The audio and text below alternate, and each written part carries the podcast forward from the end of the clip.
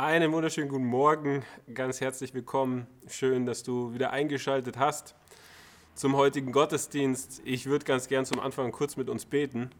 Vater, ich danke dir, dass du, dass du gerade jetzt bei jedem Einzelnen bist, der, der sich dieses Video, diese Botschaft anschaut. Und ich danke dir, dass dein Wort, dass es lebendig ist, dass es kraftvoll ist, dass es ja, von dir gesandt ist zur Veränderung, zur bleibenden, echten, nachhaltigen Veränderung in unserem Leben. Danke, Heiliger Geist, dass du, dass du uns ja, mit deiner Gegenwart einfach jetzt begegnest, dass du jedem die Ohren öffnest und die Augen öffnest für das, was er sehen, was er hören soll, verstehen soll heute Morgen.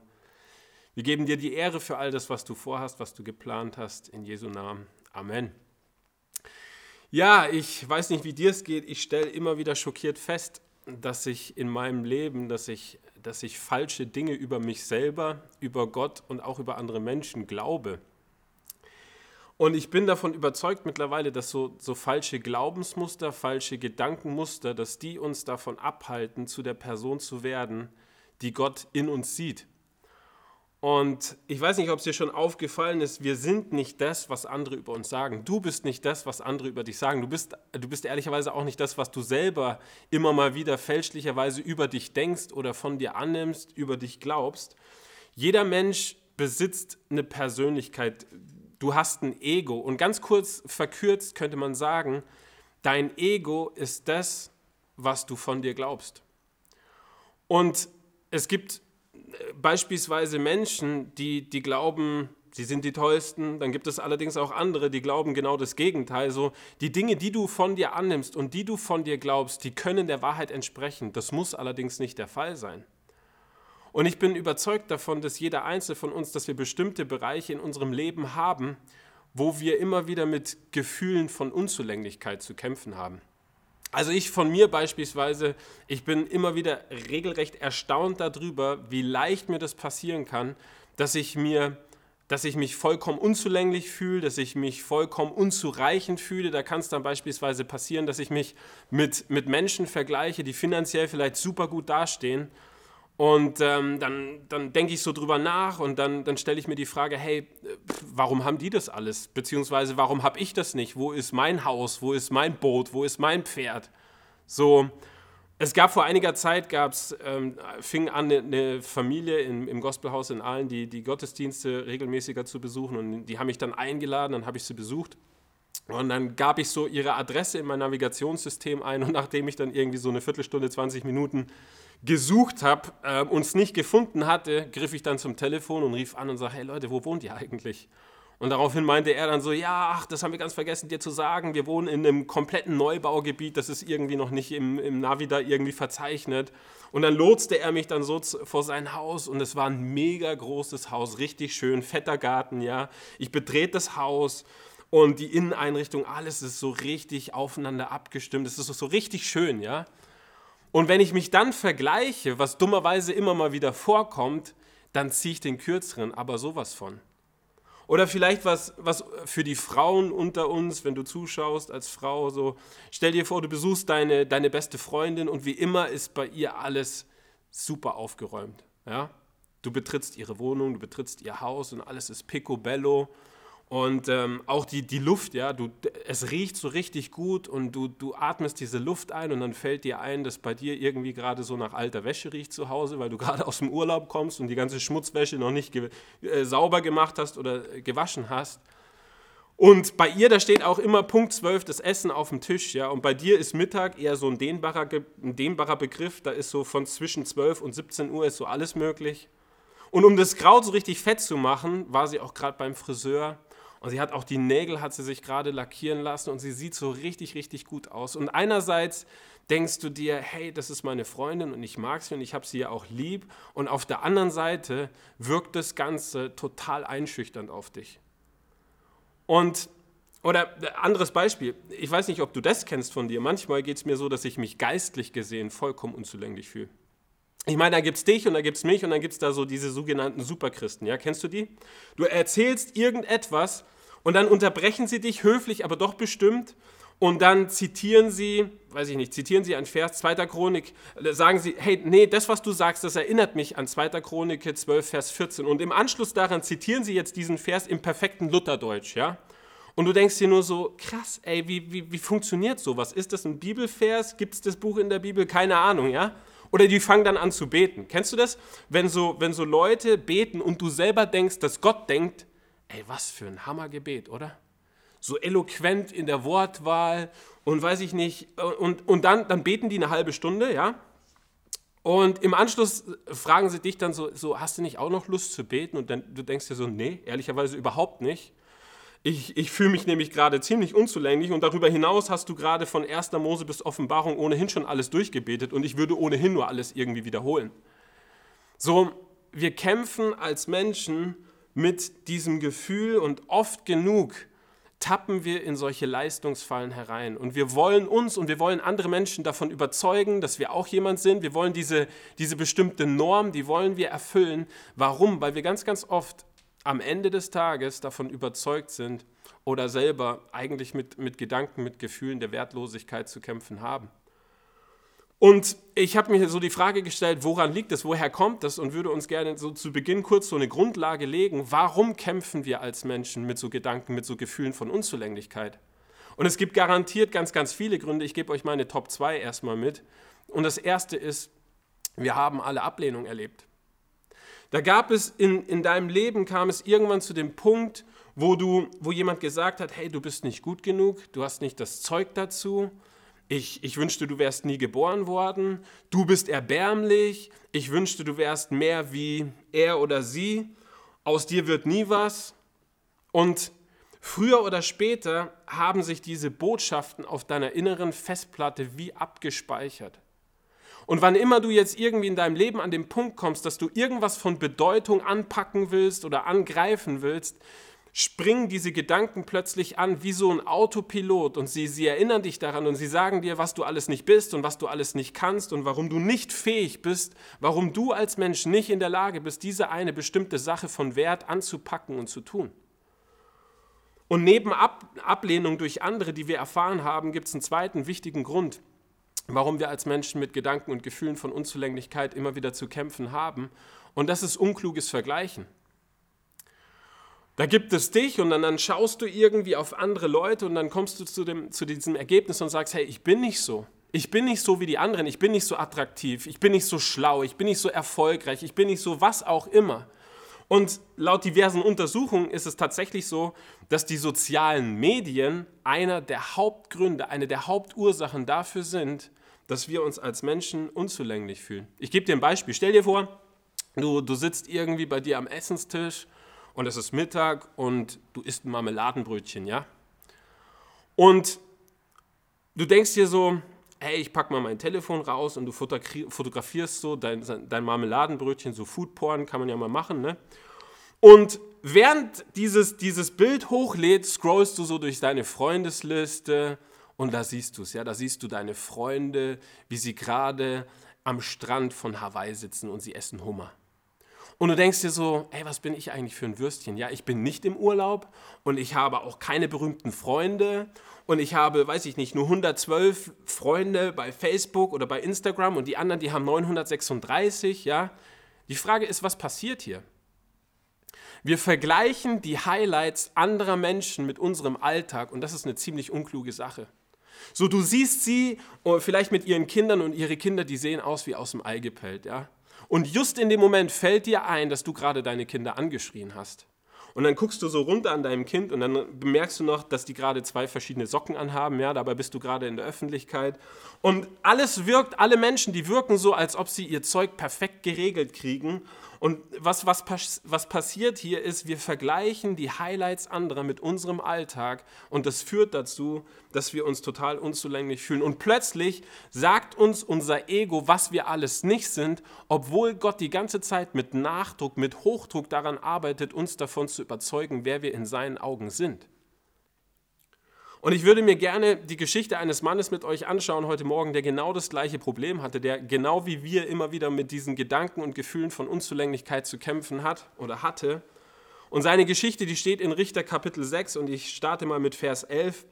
Und dort heißt es, und der Engel des Herrn kam und setzte sich unter die Terebinte bei Ophra, die gehörte Joas, dem Abisriter, und sein Sohn Gideon drosch Weizen in der Kälte, um ihn vor den Midianitern in Sicherheit zu bringen. Lasst uns an der Stelle gleich mal wieder den Pauseknopf drücken. Was tut Gideon hier? Ich meine, jeder Mensch, der zur damaligen Zeit gelebt hat und der halbwegs klar bei Verstand war, der wusste, dass man zum Weizendreschen was braucht? Wind, genau. Und deshalb wurde Weizen immer draußen, also irgendwo im, im, draußen auf Anhöhen, auf irgendwelchen Hügeln gedroschen. Warum? Weil es die Wahrscheinlichkeit viel, viel höher war, dass dort irgendwie eine Brise Wind kam, die dazu geführt hat, dass die Spreu, die beim Klopfen auf den Weizen irgendwie sich löste, getrennt wurde von dem Weizen, was dann dazu geführt hat, dass der Weizen am Ende nicht bitter wurde. So, und jetzt ist hier Gideon also in einer Weinkälte und du kannst definitiv davon ausgehen, dass dort kein Luftzug war, ja? Und er ist dort und er ist komplett verängstigt und er versteckt sich dort aus Furcht, aus Sorge vor den Medianitern, die immer wieder ins Land eingefallen waren, um Getreide zu rauben, um Vieh zu stehlen. Und er hat schreckliche Angst vor dem Feind. Und in dieser Weinkälte bekommt er jetzt plötzlich Besuch von einem Engel, den Gott geschickt hat. Und er sagt folgendes in Vers 12. Da erschien ihm der Engel des Herrn und sprach zu ihm, der Herr ist mit dir, du tapferer Held. Und wahrscheinlich hat Gideon sich erstmal irgendwie umgedreht, um zu gucken, ob, der, ob da noch irgendeine andere Person in dieser Kälte gewesen ist, weil er definitiv, also der Engel, ihn kann er ja nicht gemeint haben, ja, vor allem mit den ganzen Gefühlen und Gedanken, die da irgendwie bei ihm sich rumgetragen ähm, haben. Und ich dachte mir so, hey, wenn ich damals dabei gewesen wäre, ich hätte ihm die Wahrheit gesagt. Ja, ich hätte gesagt, der Herr ist mit dir, also das ist theologisch ja immer korrekt, der Herr ist mit dir, du tapferes Weichei, ja? Oder du, du Warmduscher, ey, was bist du eigentlich für ein, für ein, feiges, für ein feiges Huhn? Hier, hier versteckst du dich, hast die Hosen voll. Was bist du eigentlich für ein Feigling? Ey, aber wisst ihr, als ich so drüber nachgedacht habe, kam ich zu dem Ergebnis, dass Gott bereits in diesem Moment, wo Gideon in dieser Weinkälte war, völlig eingeschüchtert war, Gott sah bereits etwas in ihm, was weder Gideon selbst noch andere Menschen in ihm wahrnahmen. Vers 13, Gideon aber sprach zu ihm, ach mein Herr, wenn der Herr mit uns ist, warum hat uns dann dies alles getroffen und wo sind alle seine Wunder, von denen uns unsere Väter erzählten, indem sie sprachen, hat der Herr uns nicht aus Ägypten herausgeführt. Nun aber hat uns der Herr verlassen und in die Hand der Midianiter gegeben. Der Herr aber wandte sich zu ihm und sprach, Geh hin in dieser deiner Kraft, du sollst Israel aus der Hand der Midianiter erretten, habe ich dich nicht gesandt. Habe ich dich nicht gesandt, fragt der Herr. Und Vers 15, den wir uns gleich ansehen werden, der macht eine Sache deutlich. Wann immer Gott dich dazu beruft, eine bestimmte Sache zu tun, werden Umstände oder aber auch andere Menschen kommen und sie werden dir sagen, was du alles nicht bist und was du alles nicht kannst. Und dein Inneres, das wird die Negativbotschaften abspielen, mit denen dein Ego über Jahre gefüttert wurde.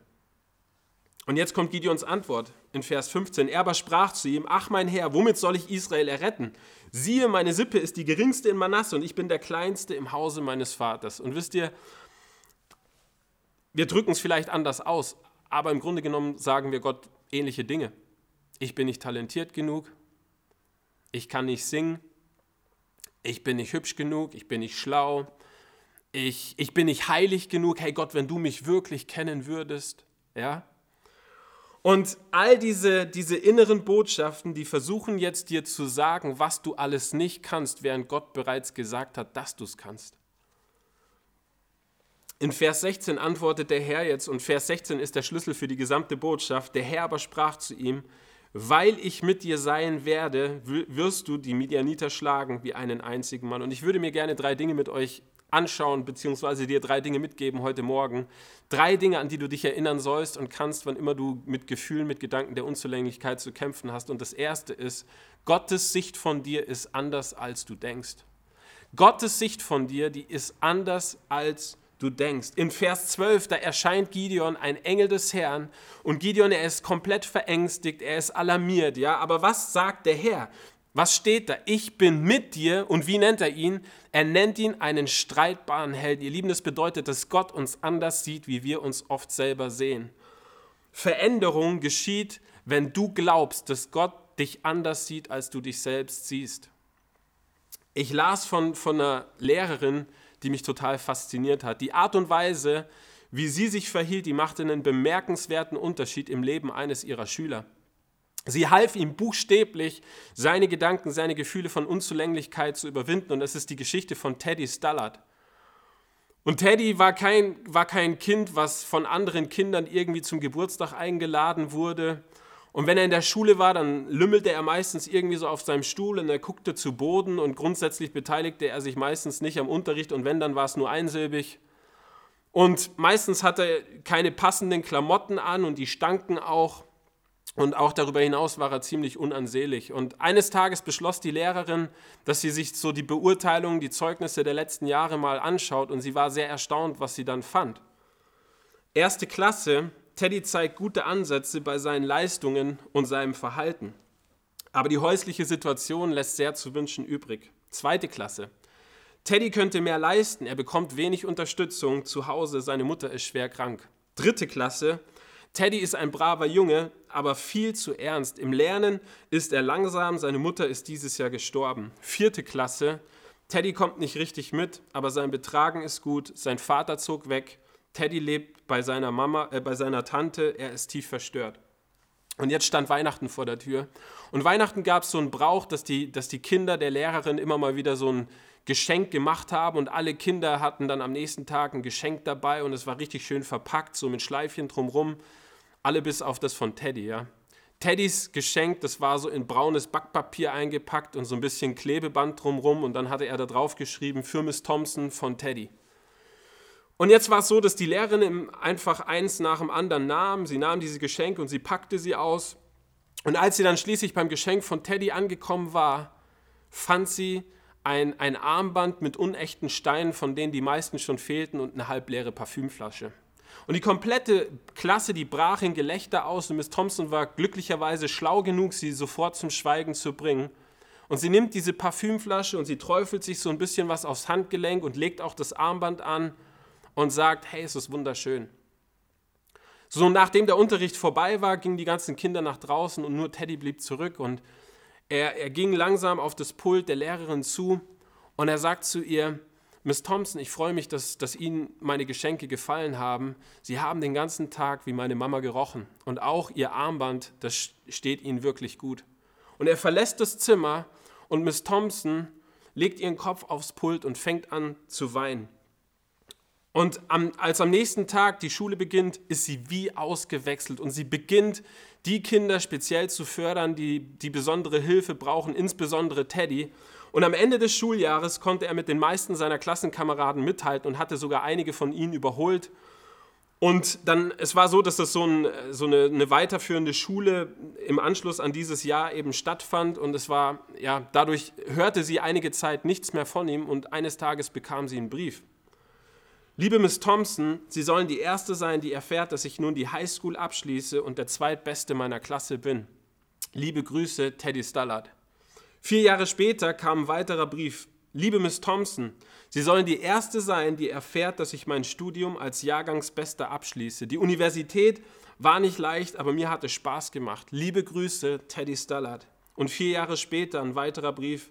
Liebe Miss Thompson, Sie sollen die Erste sein, die erfährt, dass ich seit heute Dr. Theodor Stellert bin. Im Juli werde ich heiraten und ich möchte Sie einladen, da zu sitzen, wo meine Mutter sitzen würde, weil Sie diejenige sind, die für mich am ehesten so etwas wie Familie sind. Liebe Grüße, Teddy Stallard. Veränderung setzt an oder fängt an, wenn du anfängst zu glauben, dass mit Gott alle Dinge möglich sind.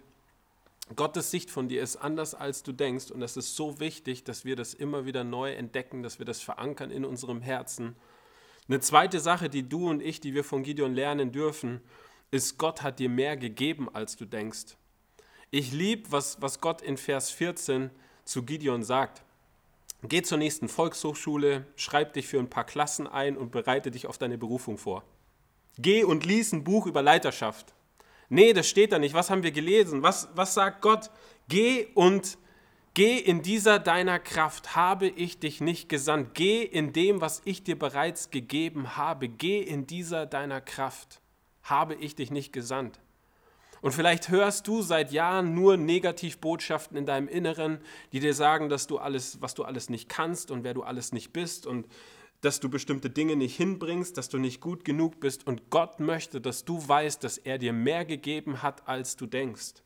Du hast alles, was du brauchst, um, um diese Berufung zu erfüllen, die er dir gegeben hat. Ich bin ein lebendiger Beweis dafür. Zeit meines Lebens stand ich mit, mit Schule regelrecht auf, auf Kriegsfuß. Es existiert tatsächlich ein Foto von meiner Einschulung, wo ich da stehe mit, mit meinem Schulranzen, mit meiner Schultüte und ich ziehe ein Gesicht wie drei Tage Regenwetter. Ich weiß nicht warum, aber irgendwie wusste ich damals in meinem zarten Alter von fünf oder sechs schon, dass jetzt, weiß ich nicht, der Ernst des Lebens losgeht. Und, und ähm, ja, ich, ich mochte das nicht. Ich mochte Schule nicht. Und diese Negativeinstellung der Schule gegenüber, die führte dazu, dass ich in der weiterführenden Schule dann, also nicht in den ersten, äh, ersten paar Klassen, aber dass ich zwei Klassen hintereinander sitzen blieb und dass ich, dass ich von der Schule verwiesen wurde. Und diese Negativeinstellung Schule gegenüber, die zog mehr und mehr auch in unterschiedliche andere Lebensbereiche. Und wann immer ich irgendwie was Neues im Leben begegnete, irgendwas Neues erlernen sollte, war meine Antwort, das kann ich nicht. Sollte ich Radfahren lernen? Kann ich nicht. Wollte mein Vater mir Schwimmen beibringen? Kann ich nicht. Und es durchzog viele Jahre quasi jeden Bereich meines Lebens und trotzdem rief Gott mich in die Nachfolge, ruft Gott mich rein in seinen Dienst und er fing an, meine Gedanken zu entrümpeln und ehrlicherweise ist er nach wie vor dabei und ich glaube, wir werden auch alle damit zu tun haben, solange wir hier auf der Erde sind. Aber wenn ich dich heute dazu auffordere, zu der Person zu werden, die Gott in dir sieht, dann berührt mich das selber emotional mehr, als du denkst, weil ich selber viele Jahre nicht für möglich gehalten habe, was Gott tun kann. Und einige von uns, wir müssen das ganz neu hören. Gott hat mehr in dich hineingelegt, als du denkst. Glaub nicht länger das, was andere über dich sagen und glaub vor allem auch nicht länger den Negativbotschaften und dem Schrott und dem Quatsch, den du teilweise selber über dich denkst oder über dich glaubst und dir so sagst, sondern Gottes Sicht über dir ist anders, als du denkst und Gott, ja, Gott hat dir mehr gegeben, als du denkst. Und dann kommen aber so unsere Einwände, oder? Hey, aber ich stehe nicht auf der Bühne, sondern ich bin eher so im Hintergrund. Hey, hast du gewusst, dass Gott diejenigen, die anderen dienen, die Größten nennt? Ja, aber ich verdiene kein eigenes Geld. Hey, vielleicht bist du eine Mama und du bist an sechs oder an sieben Abenden zu Hause und du passt auf die Kinder auf. Aber die Tatsache, dass du dafür kein Geld bekommst, die sagt überhaupt nichts. Du sagst, hey, ich kann nicht reden, das hat schon Mose gesagt. Ich bin allerdings davon überzeugt, dass wahrscheinlich durch echtes Zuhören mehr Menschenleben verändert wurden als durch Leute, die die Klappe nicht halten können. Echtes Zuhören ist eine Gabe Gottes und du kannst allein durch dein aktives, echtes Zuhören Gott repräsentieren. Hey, lasst uns nicht länger darüber reden, was wir nicht alles haben, sondern das tun, was Gott uns gegeben hat und diese Dinge einsetzen für ihn und zum Bau seines Reiches. Mein dritter und mein letzter Punkt, der wird einige schockieren heute Morgen. Es geht weniger um dich, als du denkst. Es geht weniger um dich. Was sagt Gott, Gideon, in, in Vers 16? Ich werde was? Ich werde bei dir sein, ich werde mit dir sein und du wirst die Midianiter schlagen wie einen einzigen Mann. Und vielleicht erinnerst du dich noch an Vers 12, an das, was der Engel Gideon gesagt hat. Der Herr ist mit dir, du streitbarer Held. Und wenn du diese beiden Verse zusammenpackst, dann kommt am Ende folgende Botschaft raus, dass es nämlich in all dem viel, viel weniger um Gideon ging, als viel, viel mehr um die Kraft Gottes. Und das war das Geheimnis. Und wenn Gott dich und mich zu etwas beruft, dann geht es mehr um seine Gegenwart als um deine Fähigkeit. Dann geht es mehr um seine Gegenwart als um deine persönliche Kraft. Es geht mehr um seine Gegenwart. Es geht weniger um dich, als du denkst. Ja, und deshalb Lasst uns unser Ego wirklich ablegen und niederlegen und reduziere dich nicht länger auf das, was andere über dich sagen. Reduziere dich auch nicht länger über, auf das, was du selber von dir glaubst oder über dich denkst. Stattdessen ergreif oder fang an, diese Sichtweise, die Gott über dir hat, zu ergreifen, weil so wirst du zu der Person, die er bereits in dir sieht. Wenn ihr wüsstet, wie unzulänglich und unzureichend ich mich oft fühle. Ah, ihr sagt es keinem weiter oder bleibt ja unser Geheimnis. Aber wahrscheinlich ist es ein Fakt, dass ich mich nicht nur so fühle, sondern dass es tatsächlich stimmt, dass es, dass es so ist. Ich fühle mich unzulänglich, ich bin nicht gut genug, ich kenne als Mensch, ich kenne meine Abgründe. Hey, aber die gute Botschaft ist, es geht viel weniger um mich, als ich denke. Es geht auch viel, viel weniger um dich, als du denkst. Ehrlicherweise ist es so, dass wann immer ich predige, ich extrem nervös bin. Und du denkst dir so, was, du bist immer noch nervös, jedes einzelne Mal, du kannst quasi die Uhr danach stellen. Früher ging das so weit, dass ich einen halben Tag vorher nichts mehr essen konnte. Von Herzrasen über Schweißausbrüche, es war alles dabei. Und eines Tages las ich von einem, von einem Pastor, der das, der das gleiche Problem hatte wie ich. Und er sagt, er entwickelte einen Ritus und der sah folgendermaßen aus, dass wann immer er ähm, aufsteht, um zu predigen, macht er einen Schritt nach vorne. Und er sagt, indem er das tut, führt er sich eine Sache neu vor Augen. Jetzt trete ich raus aus meiner Unzulänglichkeit. Jetzt trete ich raus aus meinen Schwächen, aus meinen Unzulänglichkeiten. Und ich, indem ich raustrete aus dem, was ich bin, trete ich allerdings auch ein in das, was Gott mir gegeben hat. Ich trete aktiv ein in diese Berufung, die Gott auf mein Leben gelegt hat. Und ich fand den Gedanken großartig und seitdem wende ich das selber von Zeit zu Zeit persönlich an. Hey, wenn Gottes wenn wir als Menschen, wenn wir in Gottes Berufung eintreten, dann versorgt er uns mit seiner Güte, er versorgt uns mit seiner Kraft, er versorgt uns mit seiner Gnade. Es geht mehr um ihn als um dich. Es geht weniger um dich, als du denkst. Aber auf diese Art und Weise kannst du und ich, können wir die Dinge tun, zu denen er uns berufen hat. Du sagst aber, ich bin nicht gut genug. Hey, dann trete ein in seine Gnade. Ich bin nicht klug genug, dann trete ein in seine Kraft, von der er gesagt hat, dass er in den Schwachen mächtig ist. Hey, nimm deine Berufung an. Du hast einen einzigartigen Gabenmix. Du bist nicht, was andere von dir sagen. Du bist nicht, was andere über dich denken. Auch nicht das, was du in deinem Inneren über dich selber denkst, sondern du bist das, was Gott von und über dich sagt. Und ich würde gerne zum Schluss mit uns beten dass diese Wahrheit vom Kopf, dass sie reinrutscht in unser Herz und dass wir das wirklich verankern können in unserem Leben. Jesus, ich danke dir so sehr, dass du uns als Menschen befreit hast, ähm, aus einem Leben von, von Schwäche und von Negativität und hineingestellt hast in ein Leben von Kraft, in ein Leben von Bestimmung, in ein Leben von Berufung. Und ich danke dir, dass du jeden Einzelnen kennst, der sich diese Botschaft gerade ansieht. Und du weißt, womit wir zu kämpfen haben. Du kennst unsere Schwächen, unsere Abgründe, unser Gefühlschaos, was uns immer wieder durcheinander wirft. Aber ich danke dir, dass du Dinge für uns verankert hast am Kreuz. Danke, dass du gestorben, dass du auferstanden bist, dass du lebst und dass wir in dir neues Leben haben. Und dafür danken wir dir, Jesus, und wir ehren dich dafür.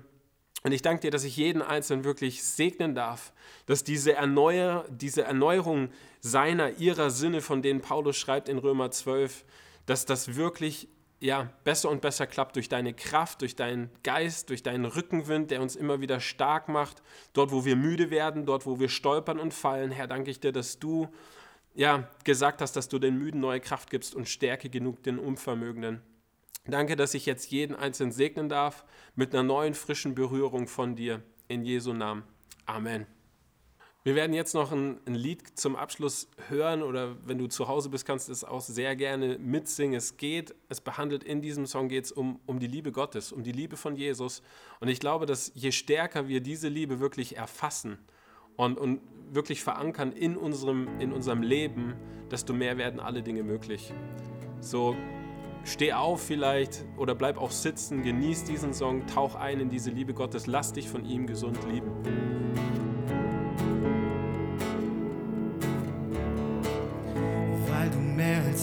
Tod vor Augen sahst, nahmst du das Kreuz auf dich, auch wenn dieser Weg der schwerste für dich war, nahmst du das Kreuz auf dich.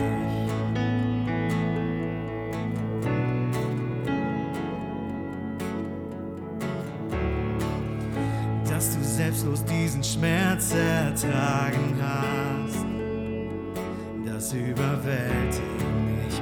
Bin ich schwach, ist diese Liebe meine Kraft. Das überwältigt mich. Du hast mich zuerst geliebt, darum will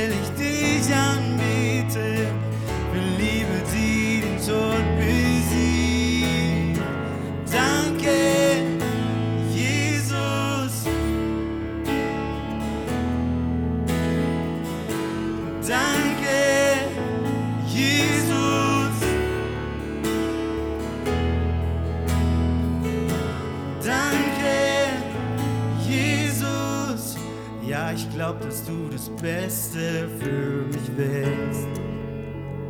Jesus, ich folge dir, ich vertraue dir, denn du siehst das große Bild. Jesus, ich folge dir, du hast mich zuerst geliebt, darum will ich dich